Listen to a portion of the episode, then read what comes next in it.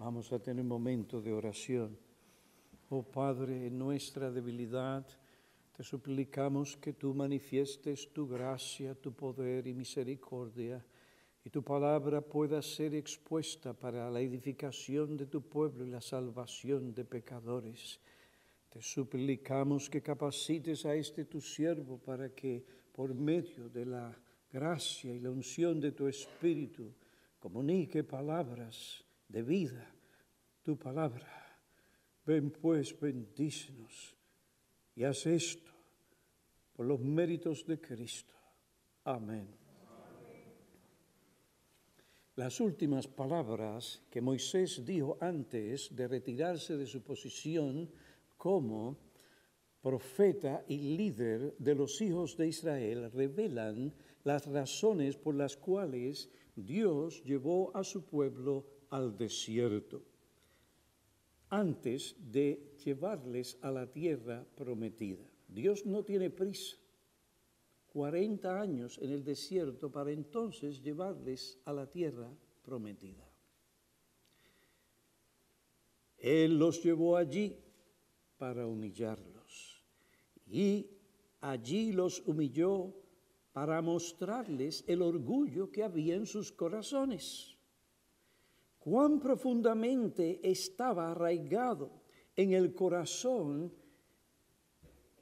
de los hombres y de aquellos que constituían o formaban aquel pueblo. Él los humilló para mostrar su orgullo y también para mostrar cómo Dios reacciona ante el orgullo de los hombres. Él los desenmascaró él los desenmascara o los, Él los confronta, lo castiga. Su propósito es estirpar este mal para hacer bien. Anteriormente estudiamos la naturaleza, los efectos y las manifestaciones del orgullo. En un plano horizontal, el orgullo es tener y alimentar un concepto equivocado, desmedido y excesivo de nuestra persona. Dios censura tal actitud, tal mal, y le dice al creyente en Romanos 12:3, digo a cada uno de vosotros que no piense más alto de sí de lo que debe de pensar, sino que piense con buen juicio.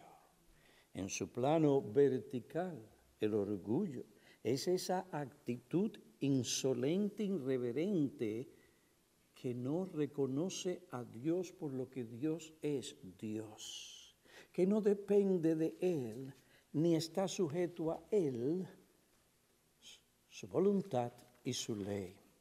Dios le dice al hombre y a cada una de sus criaturas en Proverbios capítulo 3, versículos 5 al 7, confía en el Señor de todo corazón, de todo tu corazón y no te apoyes en tu propio entendimiento. Reconócelo en tus caminos, tus planes, aspiraciones, deseos, decisiones, y Él, Dios, enderezará tu senda. No seas sabio a tus propios ojos, temete al Señor y apártate del mal. ¿Por qué Dios? ¿Por qué humilla Dios a los hombres? Una de las razones, como vimos anteriormente, por el orgullo en sus corazones. La reacción divina ante el orgullo es, Santiago 4.6, porque Dios resiste a los soberbios. A esa palabra resistir es algo interesante procede de un lenguaje militar y la idea que transmite es la de ponerse en formación de batalla para oponerse y destruir a sus enemigos o a los enemigos. Dios resiste a los soberbios. Este término, resistir, describe viva y gráficamente la reacción de Dios ante el orgullo, el tuyo, el mío y de cualquiera. Él se coloca a sí mismo en formación de batalla contra el orgulloso. ¿Para qué? Para reprenderlo, desenmascararlo, destituirlo, avergonzarlo, derribarlo, aplastarlo y arruinarlo. Todas esas ideas están ahí. Si hay algo mal que Dios odia, eso lo escucha. Herbert, o Hibbert, comentarista, dice, Dios es un antagonista activo contra el orgulloso y el autosuficiente. Pensar, actuar como si uno es autosuficiente es una mera pretensión, ya que nadie en esta tierra es autosuficiente. Todos, en todo, dependemos en última instancia de Dios. Dios trajo a su pueblo al desierto para humillarlo por su orgullo. Su orgullo se manifestó en sus quejas, incredulidad, dudas e impetuosidad. Y la actitud de Dios hacia el orgullo y el orgulloso no ha cambiado. Proverbios 6, versículo 16 dice, seis cosas hay que odia al Señor y siete son abominables a Él, abominación a Él. Entre esas cosas, Salomón menciona los ojos altivos y el corazón arrogante, lámpara para los impíos, eso es pecado.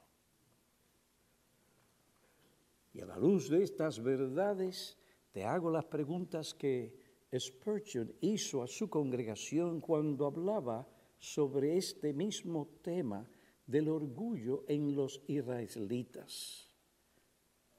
Dice Spurgeon, o dijo Spurgeon, Spurgeon dijo a su congregación, ¿no encuentras tú las murmuraciones, las quejas, la incredulidad y la impetuosidad malvada todavía aferrándose a ti?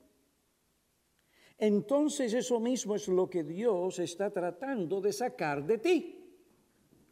Al llevarte al desierto de la humillación, al desierto de la prueba. La experiencia de 40 años en el desierto, años de prueba, adversidad, aflicciones, tristezas, fue con el propósito, Spurgeon dijo a su iglesia, de humillarnos. Y si eso no nos humilla, ¿qué será de nosotros? Si nuestra experiencia del amor de Dios y de nuestra fragilidad no nos pone en el polvo, entonces, ¿qué somos? somos criaturas muy orgullosas. Oh Señor, por medio de tu Espíritu, haz que todas estas experiencias sean eficaces para que seamos realmente humildes delante de ti. Pero me temo, dijo Spurgeon, que si el Señor no hace otro milagro, nos enorgulleceremos más, nos volveremos más orgullosos porque somos muy propensos a medida que crecemos en años a pensar, bueno, ahora soy una persona con experiencia, no voy a caer como esos niños tontos. El hombre que piensa o habla de esa manera caerá.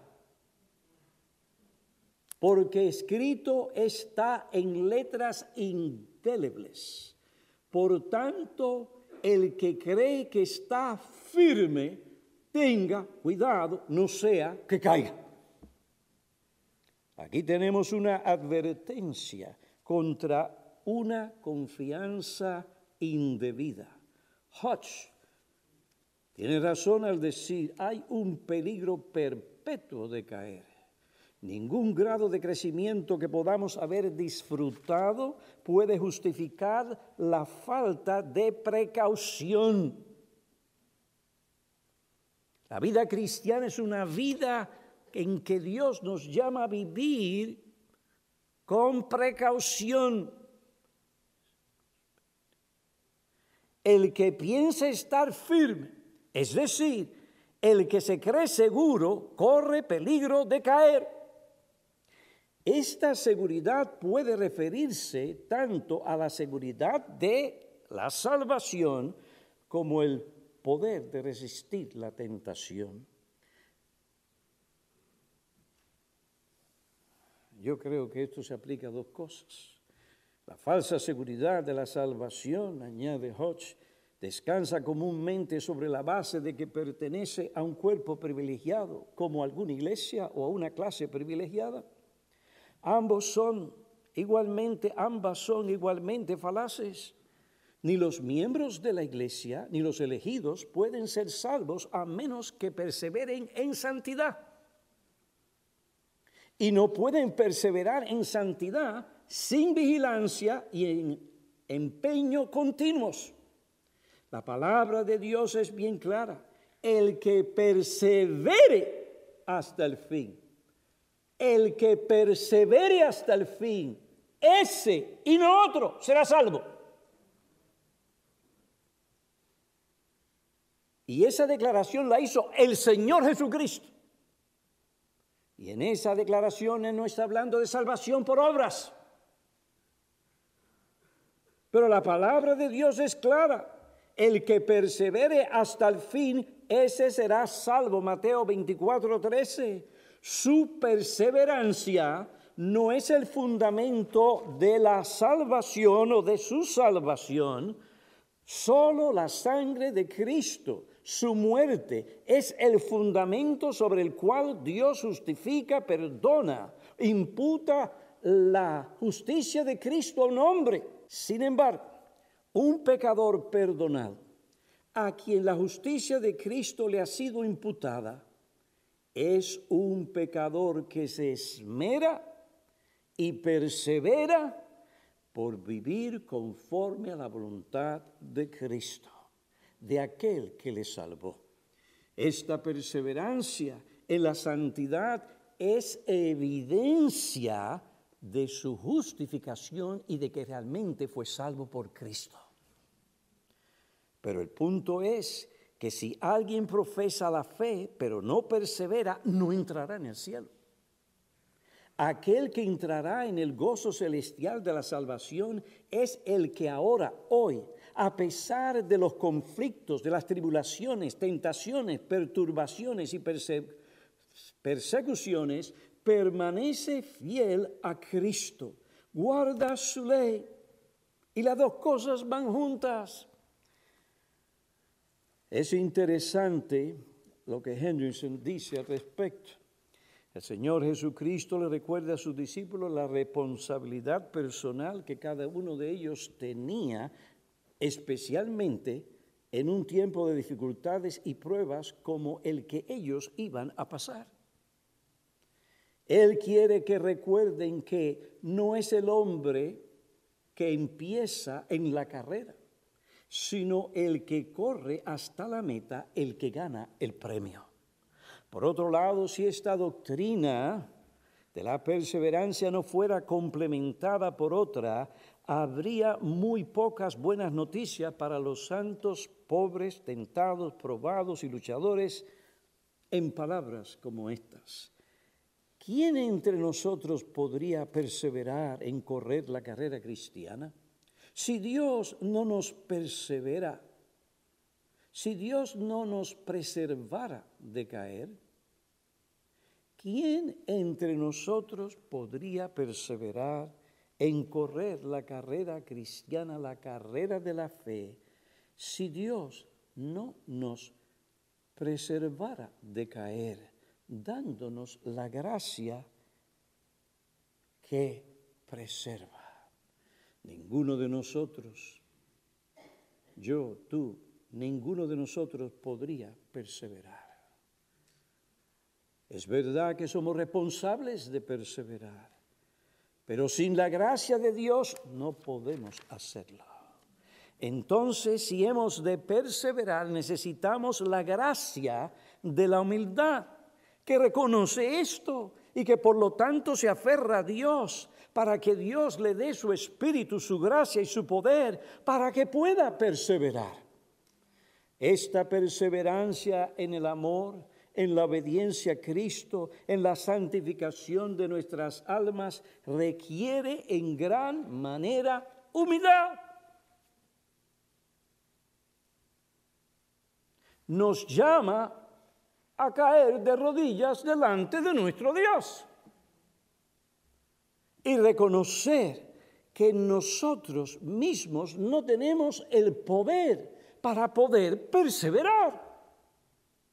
Y acudimos a Él para que nos dé mayor gracia y mayores medidas de su espíritu y más entendimiento de su palabra para que podamos nosotros perseverar siendo fieles a Cristo, cumpliendo su voluntad y su ley. Por otra parte, como Hodge señala, la falsa seguridad en cuanto a nuestro poder para resistir la tentación se apoya en una presuntuosa confianza en nuestras propias fuerzas. Ninguno es más propenso a caer que aquel que creyéndose fuerte corre a la tentación sin mirar de un modo imprudente. Prestemos atención a la advertencia que el gran príncipe de los predicadores, entre los predicadores humanos, Spurgeon da. Prestemos atención a la advertencia sabia de este siervo de Dios, Spurgeon. En la escritura apenas hay un ejemplo de un creyente joven que cae en pecado.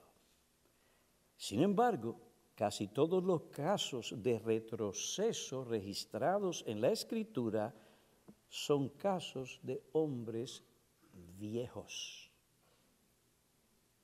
Noé, Abraham, Moisés, David y aún Pedro. Gálatas capítulo 2, versículo 11 a 15. Según un refrán, los necios de edad avanzada son los peores necios, los que vamos avanzando en años y que tenemos una experiencia larga, somos exactamente la clase de piedra que el diablo le gusta esculpir en monumentos de nuestra propia necedad.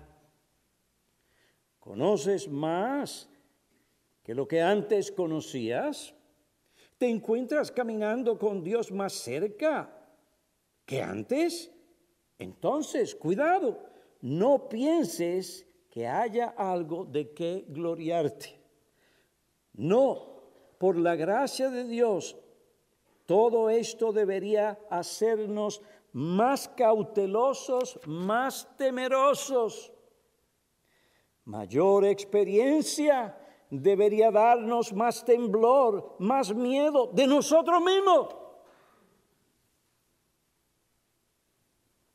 Al mismo tiempo, nos debe dar más confianza en Dios, nos debe hacer más humildes y por lo tanto más creyentes, hasta que sea removida de nosotros aquella autoconfianza que naturalmente nos llena, no habrá lugar para la verdadera confianza en Dios.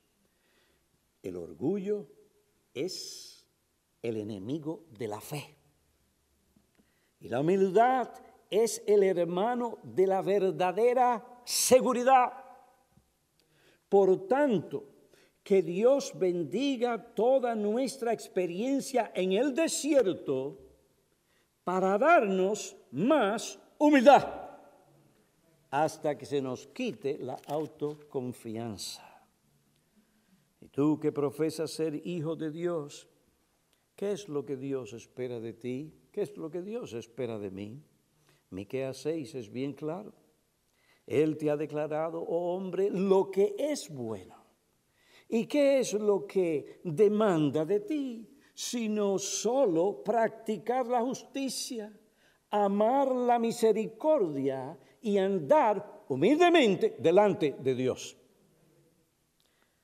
Andar humildemente delante de Dios. ¿Qué significa esto? Significa creer y someterse a lo que Él ha declarado. Lo que Él ha declarado, según el texto, es bueno. ¿Y qué es lo bueno?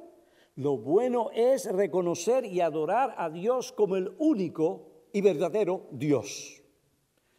Lo bueno es confiar en Él con todo tu corazón, sin apoyarte en tu propio entendimiento. Es reconocer a Dios en todos nuestros caminos. Es no ser sabio ante nuestros propios ojos. Lo bueno es andar en el consejo bíblico de hombres sabios de carácter probado, maduros, que cuando usted se acerca no le va a contar cuentos y experiencias aquí y allá, sino que antes que nada le va a dar la Biblia.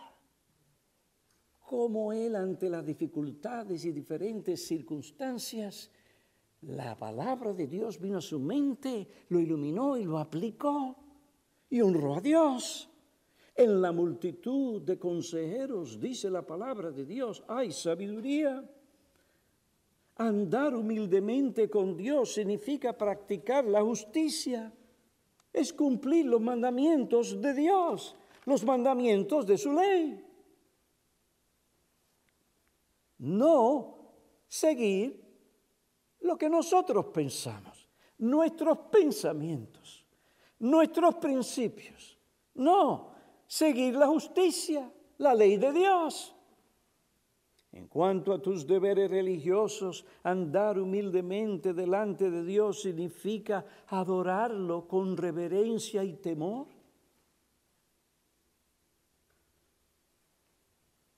Esto no es un teatro. Esto es una iglesia cuando la iglesia se reúne a adorar a Dios. Y Dios espera y demanda de ti y de mí hoy que le adoremos con reverencia y temor. Hebreos es bien claro, donde dice que tenemos que adorar a Dios con temor y reverencia porque Él continúa siendo lo que es y nunca dejará de ser fuego consumidor. Él es un Dios santo. Muchas veces esa clase de adoración que le presentamos es en gran parte ignorancia, es una falta de meditación. No pensamos tenemos que pensar y traer la palabra de Dios sobre los atributos de Dios. Si usted se queda corto, busque un libro. Uno de esos libros excelentes es Hacia el conocimiento de Dios por Packer, otro por Pink, los atributos de Dios. La grandeza de Dios. Sus atributos nos debe hacer, por un lado, temblar ¿quién es este? ¿No fue esa la reacción de Juan o de Pedro cuando se dio cuenta de la divinidad del Señor Jesucristo? ¿Y qué de Isaías cuando tuvo aquella visión? Comenzó a avanzar y a reírse.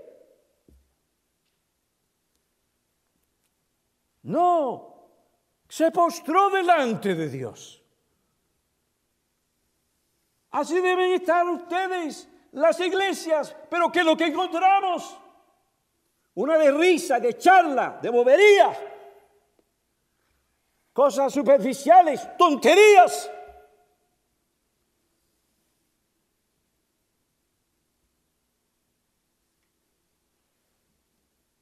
Hermanos, eso es orgullo. Eso es no querer reconocer quién realmente es Dios.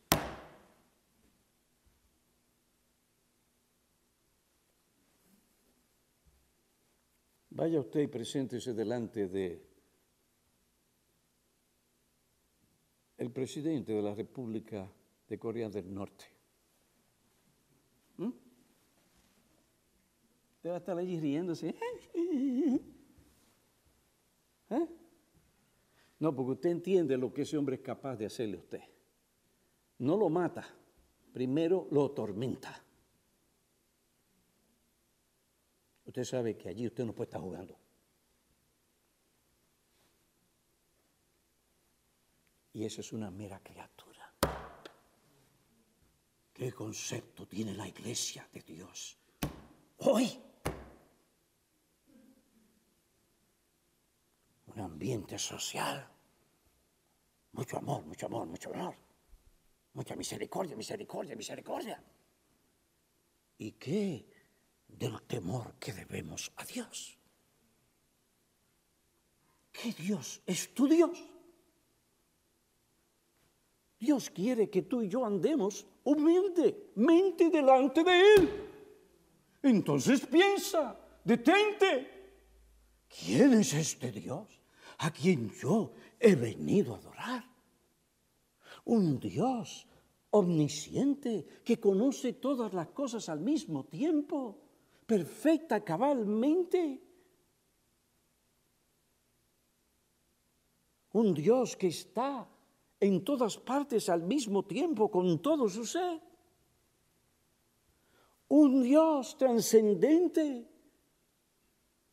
Ningún pecado ni impureza habita en él.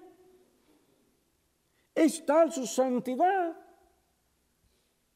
tan resplandeciente, que ni tú ni yo podemos estar sin delante de él sin desintegrarnos. ¿Qué clase de Dios es tu Dios? Eso te dejará ver tu orgullo, tu orgullo, tu orgullo. ¿Qué es lo que Dios quiere de ti de mí? Que andemos humildes delante de Él. Que le adoremos con reverencia y temor. Sí hay confianza, sí hay amor. Pero estas cosas tienen que estar en un sentido bien equilibradas. Nos acercamos con temor y reverencia, con confianza. Sí, es nuestro Padre en Cristo. Pero usted puede tener las dos cosas a la misma vez, respeto y confianza.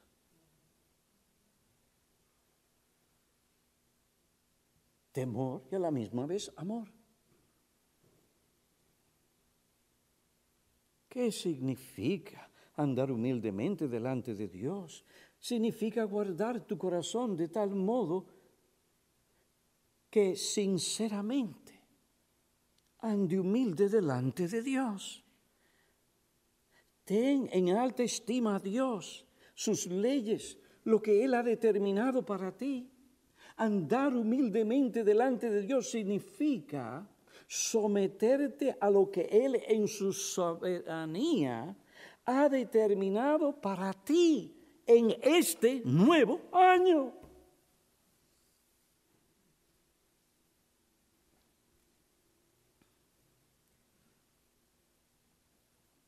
Ahí lo vemos. En uno de los casos de uno de nuestros hermanos hace una semana comienza a notar una bola aquí y a sentirse mal. Finalmente se ve en consultorio de doctor o doctores, usted tiene un cáncer ahí. Ah, pero habían planes. Si usted le da a esa persona la opción entre cáncer y los planes que tenía, hubiese escogido sus planes. Y así, nosotros. Es lo que Dios ha determinado para nosotros. Podemos planificar, la Biblia nos llama a planificar, a vivir con orden en nuestras vidas, en nuestros hogares, en la iglesia, en la sociedad. Pero tenemos que someternos a lo que Dios ha determinado para nosotros. Y ese puede ser, eso puede ser la pérdida de un familiar nuestro.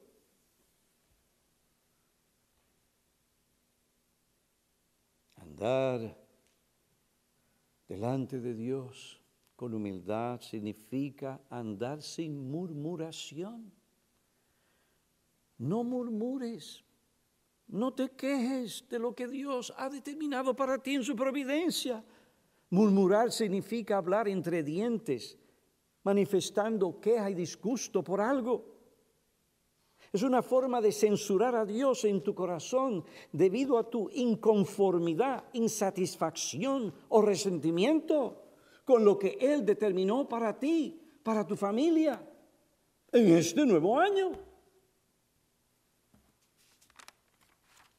Reconoce que tu pensar, reconoce que tú, a pesar de hacer lo que el Señor Jesucristo te manda, eres un siervo inútil. Eso es andar humilde delante de Dios. Reconoce que eres el siervo de aquel que te creó y se salvó y te salvó.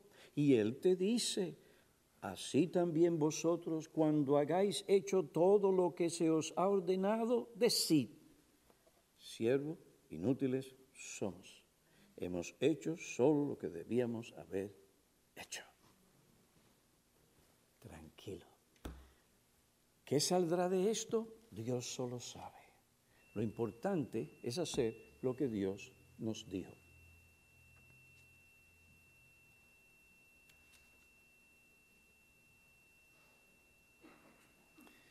Pues Dios trajo a su pueblo Dios trajo a su pueblo al desierto para humillarlo por su orgullo.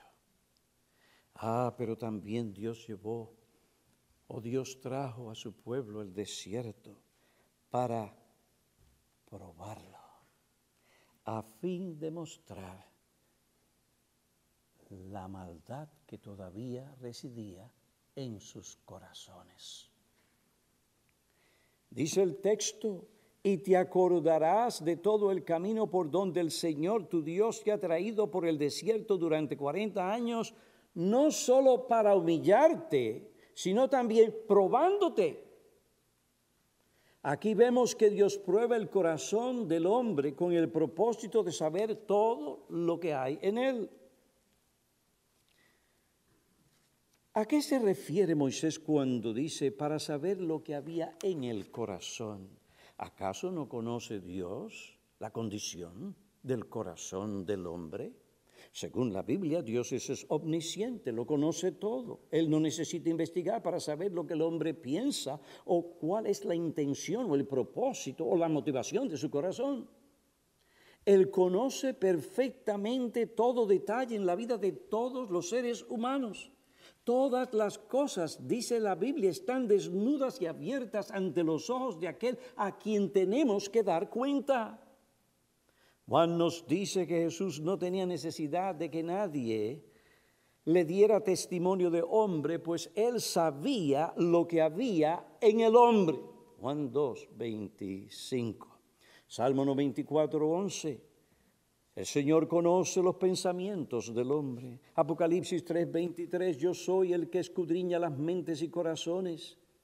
Pues ya que Dios sabe lo que hay en el corazón de cada ser humano, ¿en qué sentido Él quiere saber lo que había en el corazón de su pueblo?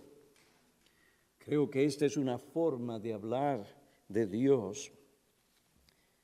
Creo que esta es una forma de Dios decir, te he puesto en una prueba en la que tu reacción mostrará a ti y a otros lo que hay en tu corazón. Ya no solo por lo que está dentro, sino por lo que se manifiesta.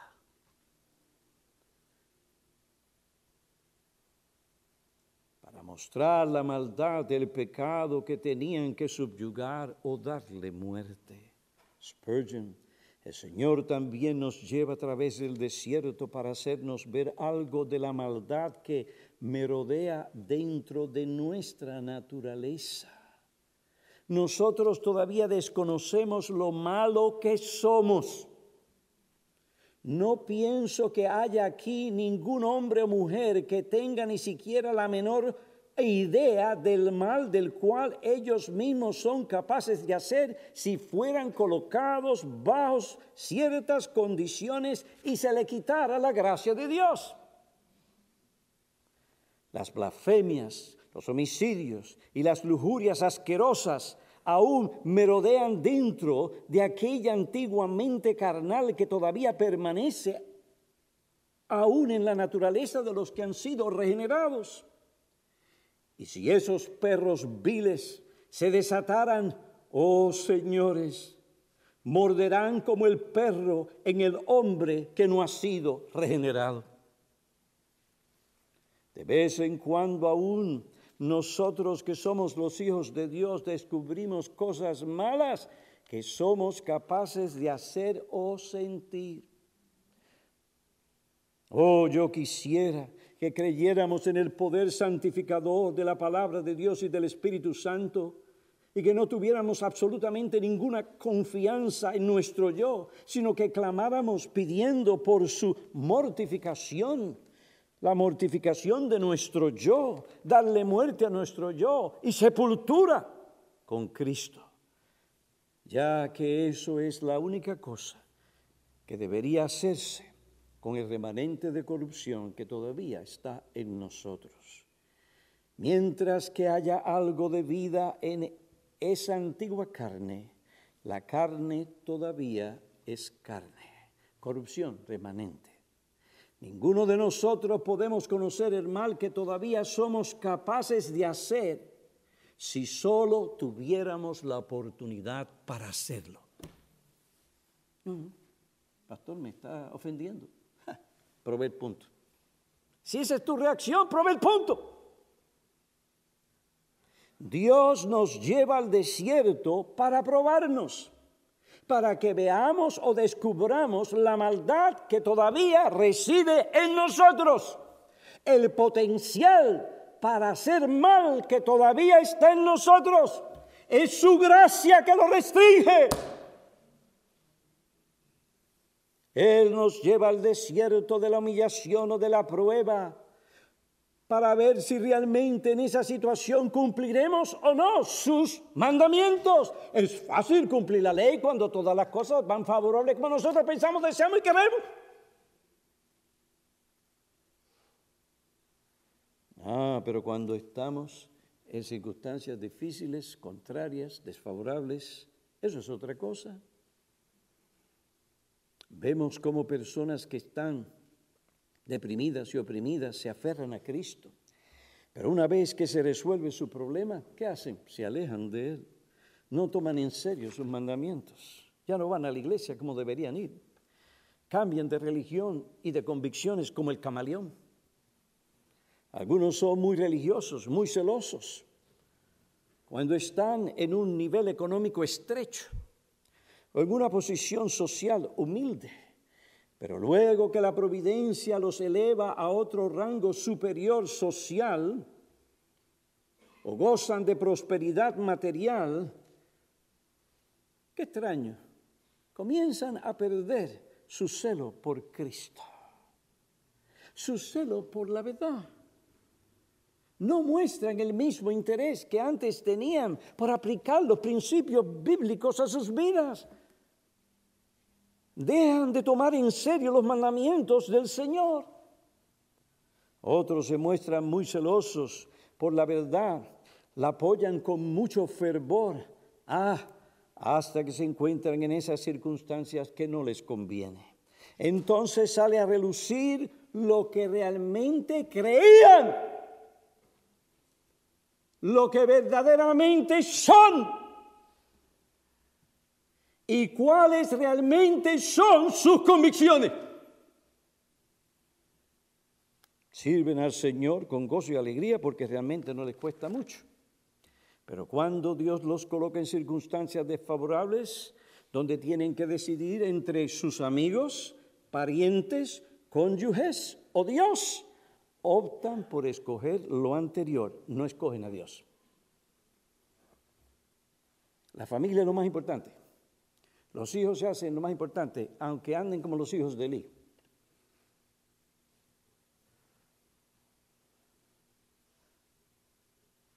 Después, para aliviar su conciencia, justifican lo que no se puede realmente justificar. Prefieren la sonrisa de la mujer o del marido o de los hijos que de Dios.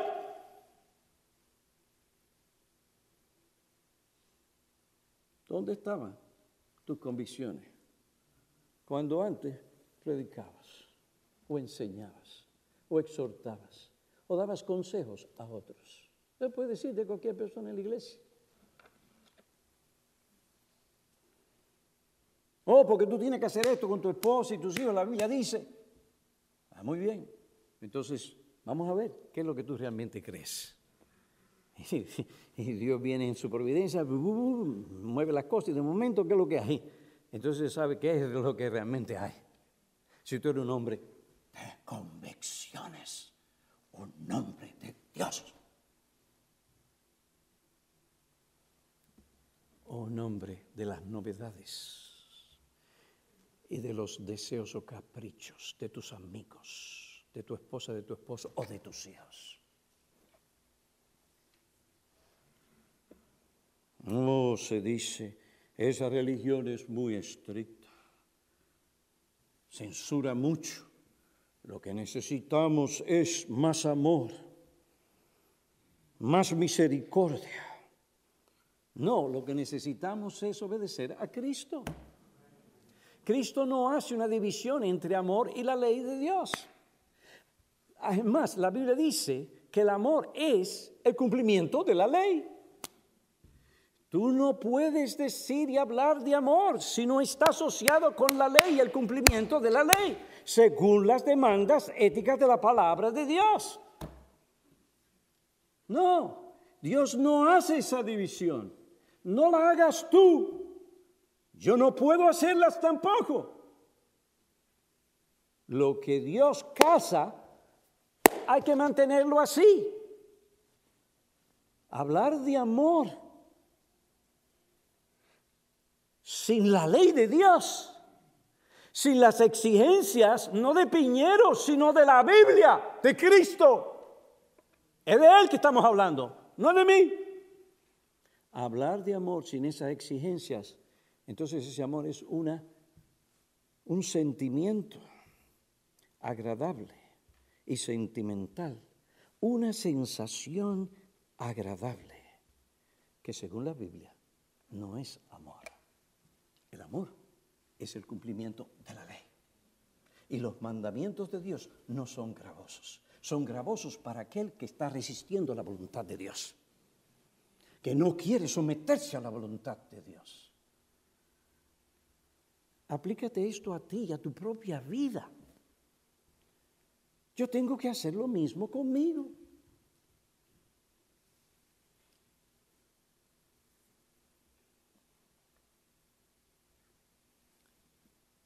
Jesús declaró, grandes multitudes le acompañaban. El Señor Jesucristo tuvo su tiempo de popularidad muchísima gente lo seguía. Cuando usted ve un predicador, buenísimo orador, un, en el caso del Señor, un predicador, el predicador por excelencia, el maestro por excelencia, esas cosas se atraen. Y había una multitud que le acompañaba, y a eso le añade los milagros. Grandes multitudes le acompañaban. Pero el Señor no medía lo que había en estas personas simplemente, o medía su ministerio por las multitudes.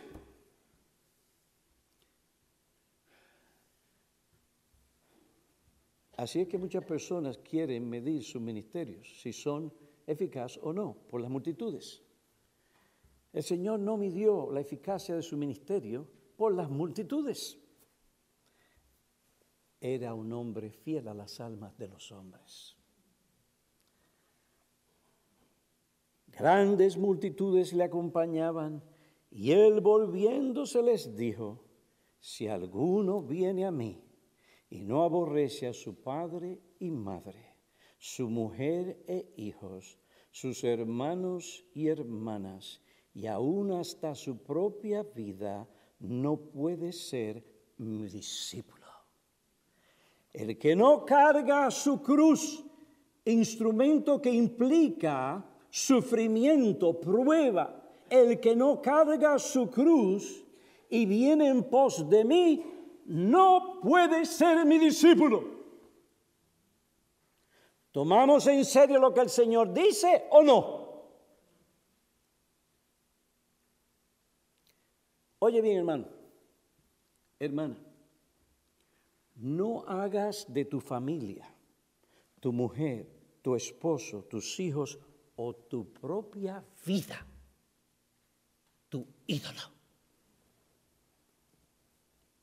Eso es lo que el Señor está diciendo. Esta gente estaba siguiendo al Señor por diferentes cosas que no eran la motivación o la razón correcta para seguirle y buscarlo.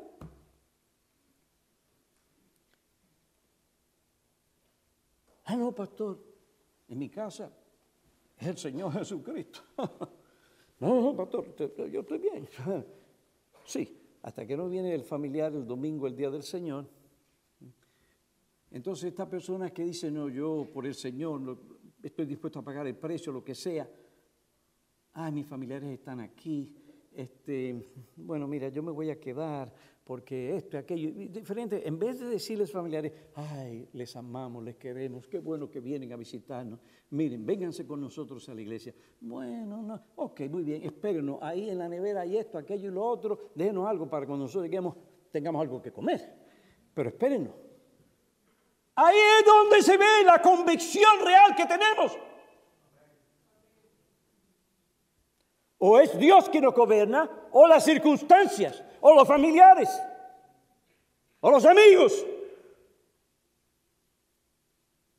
Dios sabe en su momento cómo sacar las cosas y mostrar lo que realmente hay en nuestros corazones, en el mío y en el tuyo.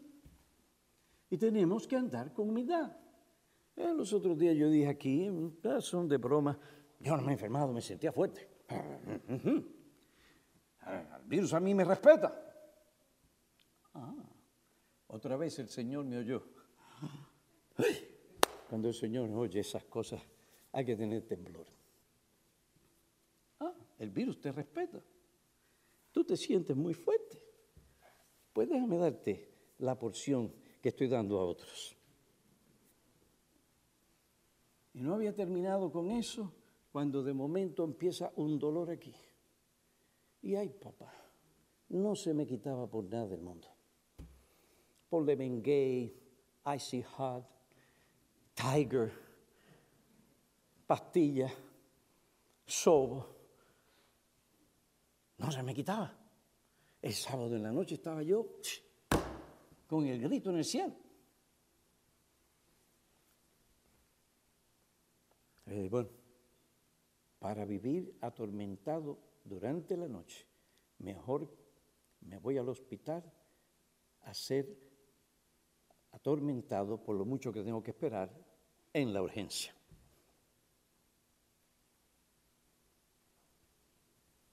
Y yo me pongo a pensar, no debemos ser irreflexivos con las cosas que pasan en nuestras vidas. Piñero, ¿qué pasó aquí? Lo mismo me pasó en otra ocasión. Dije, wow, si a mí me pasa lo que le pasa a aquel pastor, yo metería mi cabeza en una, en la arena como un avestruz y me quería, me quisiera, me, me, quería esconder de todo. Uh, el Señor me oyó. Ay, ay, ay. Peñero, quien hace la diferencia no es ese hombre ni tú, sino la gracia de Dios. Mi gracia es suficiente. Aquí está la prueba. Aquí está la humillación para la santificación de tu alma, aunque tú no seas culpable de aquello. Oye bien, yo quiero un hombre que ande humilde delante de mí.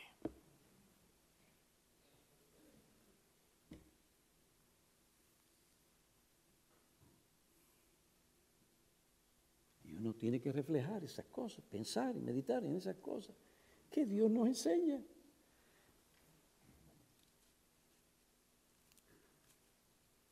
Hermana, hermano, no hagas de tu familia, tu mujer, tu esposo, tu hijo, tu hija o tu propia vida un ídolo. Y si lo has hecho, reconócelo.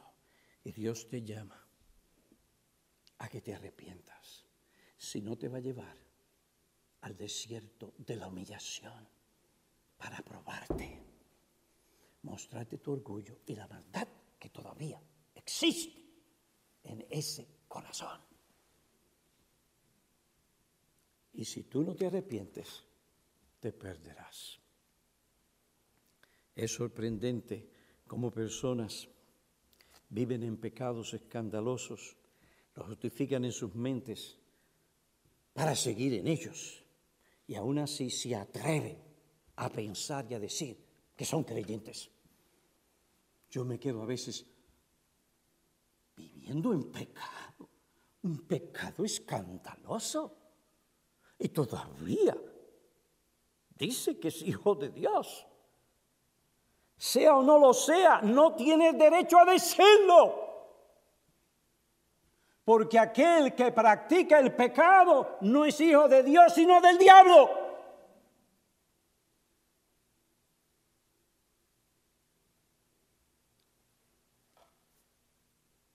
Aquel que vive en pecado, que pecado que no es consecuente con estar en un estado de gracia, está perdido. Y los que practican esas cosas pecaminosas, Gálatas capítulo 5, Gálatas 5, versículos 19 en adelante. Ahora bien, las obras de la carne son evidentes, las cuales son inmoralidad, impureza, sensualidad, idolatría, hechicería, enemistades, pleitos, celos, enojos, rivalidades, disensiones, sectarismo, envidia, borracheras, orgías y cosas semejantes, contra los cuales os advierto, como ya los he dicho antes, que los que practican tales cosas no heredarán el reino de Dios. Usted puede tener una diferencia con un cristiano o con un grupo de cristianos y estar firme en sus convicciones. Pero si usted permite que haya una enemistad en su corazón y una animosidad hacia esas personas, cuidado, esa es la obra de la carne. No, Señor. Pero es que nos hizo que haya hecho lo que ha hecho. A Cristo le hicieron peores cosas.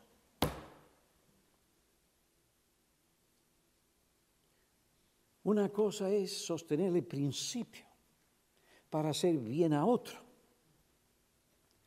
y hacer lo que la Biblia dice que tenemos que hacer aunque nos duela.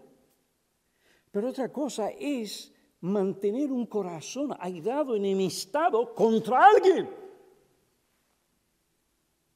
Como si viera a esa otra persona, es ver al diablo. Cuando se tratan de diferencias, de orden, de métodos, etcétera. Piensen, hermanos, piensen. Cuiden sus corazones. Yo no necesito este púlpito para decirle lo que tengo que decirle a cualquier persona. Así que no lo tomes pensando, aquí va él otra vez. No, yo voy a cuidar a mi gente. Le voy a enseñar la palabra. Y voy a profundizar para que examinen su conciencia y sus corazones, para que no caigamos en el mal. Siempre teniendo un corazón humilde delante de Dios. Si no fuera por la gracia de Dios, yo haría eso o algo peor de lo que ellos han hecho. ¿Usted ve la diferencia? Manteniendo el principio, pero a la misma vez guardando el corazón con un espíritu perdonador y dispuesto a perdonar. Porque si yo no hago eso y me entrego a la enemistad, y no hay esa disposición en mí, yo no voy a heredar el reino de los cielos, porque no estoy manifestando los frutos del Espíritu de Dios. Oh, que Dios guarde nuestros corazones. No, amigo, aquel que vive en pecado, que no es consecuente con un estado de gracia, está perdido. ¿Qué necesitas hacer? Arrepentirte de tu pecado y creer en Cristo. Amigo que profesas conocer a Cristo, toma en serio las palabras de Cristo. No todo el que me dice Señor, Señor entrará en el reino de los cielos, sino el que hace la voluntad de mi Padre que está en el cielo. Muchos me dirán en aquel día, Señor, Señor, ¿no profetizamos en tu nombre? Sana doctrina, enseñanza. Aún dijimos algo que llegó a venir, a suceder. En tu nombre, Señor, profetizamos. En tu nombre echamos fuera demonios. En tu nombre hicimos muchos milagros. Y entonces les declararé, jamás os conocí, apartaos de mí los que practicáis la iniquidad. Observen, el Señor dijo, no, ustedes no profetizaron la sana doctrina. No, ustedes no hicieron milagros. No, Señor, no, esa no es la preocupación del Señor. La preocupación del Señor fue esta, ustedes se entregaron a practicar la iniquidad. Apartaos de mí. Amigos que profesas a Cristo como tu Señor, si tú te encuentras en el infierno, no será porque yo te engañé dándote un mensaje dulce, melodioso, que adormeció y, eh, y endureció tu conciencia. No, irás al infierno porque no has tomado en serio las exhortaciones y advertencias y los mandamientos del Señor Jesucristo. Por un lado le llamas Señor, pero no practicas lo que Él te dice. Entonces, ¿en qué quedamos? ¿Eres tú un verdadero cristiano? O uno que dice ser cristiano, que está convencido, pero realmente no está convertido. Convencido no te llevará al cielo. Convertido, sí. Arrepentimiento y fe en Cristo. Y una vida donde se ve el fruto de un verdadero arrepentimiento, que es una vida de santidad, sin la cual nadie verá al Señor. Hermanos, Dios nos trajo, hermanos, Dios llevó a su pueblo al desierto para humillarlo, estirpar el mal del orgullo para probarlo, mostrar su maldad, para que se arrepintieran y sirvieran a Dios y cumplieran sus mandamientos. Iglesia Bautista Reformada de North Bergen, Dios nos ha llevado en varias ocasiones en estos 40 años al desierto de la humillación, al desierto de la prueba, para mostrarnos nuestro orgullo, para mostrarnos la maldad que todavía hay en nosotros. Y todo esto a qué se debe a que Dios va a cumplir su palabra. El que comenzó la buena obra, y la buena obra es extirpar el mal para que vivamos para Él y seamos hechos conformes a la imagen del Señor Jesucristo.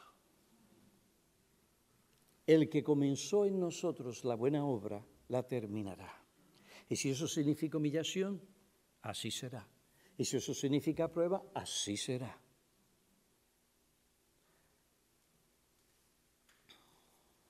¿Y qué es lo que Dios te quiere de esta iglesia?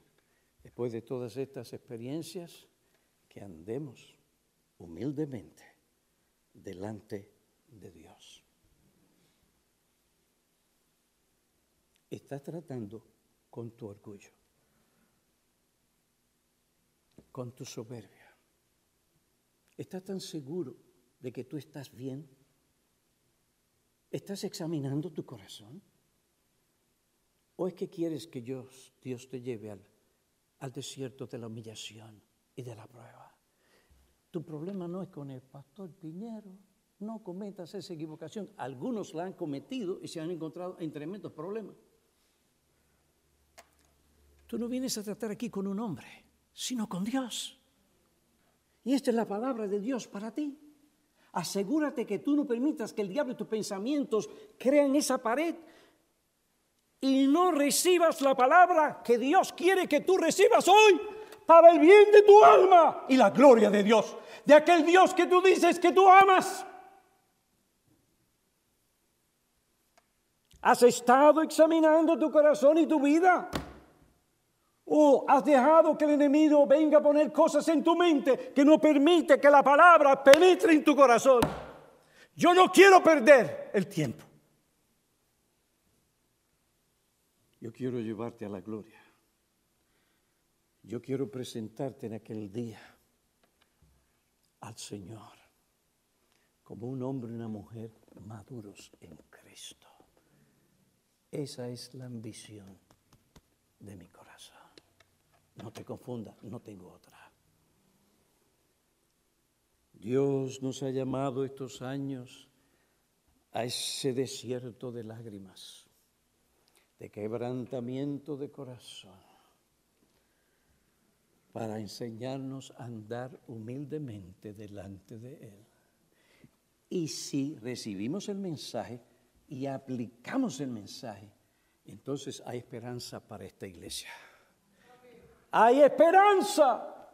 Si Dios nos está hablando de esta manera, es porque Dios quiere hacer algo con esta iglesia para su gloria, el bien de su pueblo y las almas que perecen. Hay esperanza mientras haya palabra de Dios que nos llame a andar humildemente delante de Él.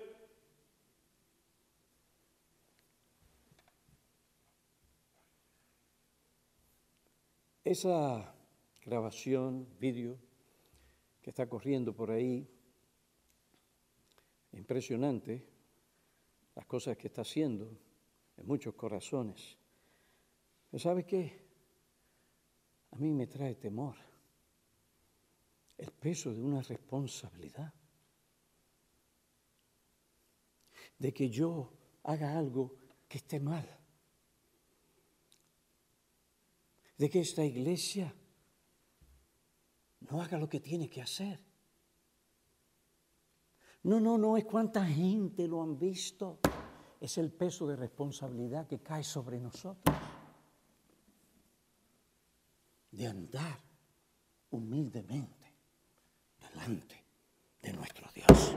Que Dios, en su misericordia y su gracia, nos conceda la gracia para andar con integridad, sinceridad, con amor y con humildad. Oremos.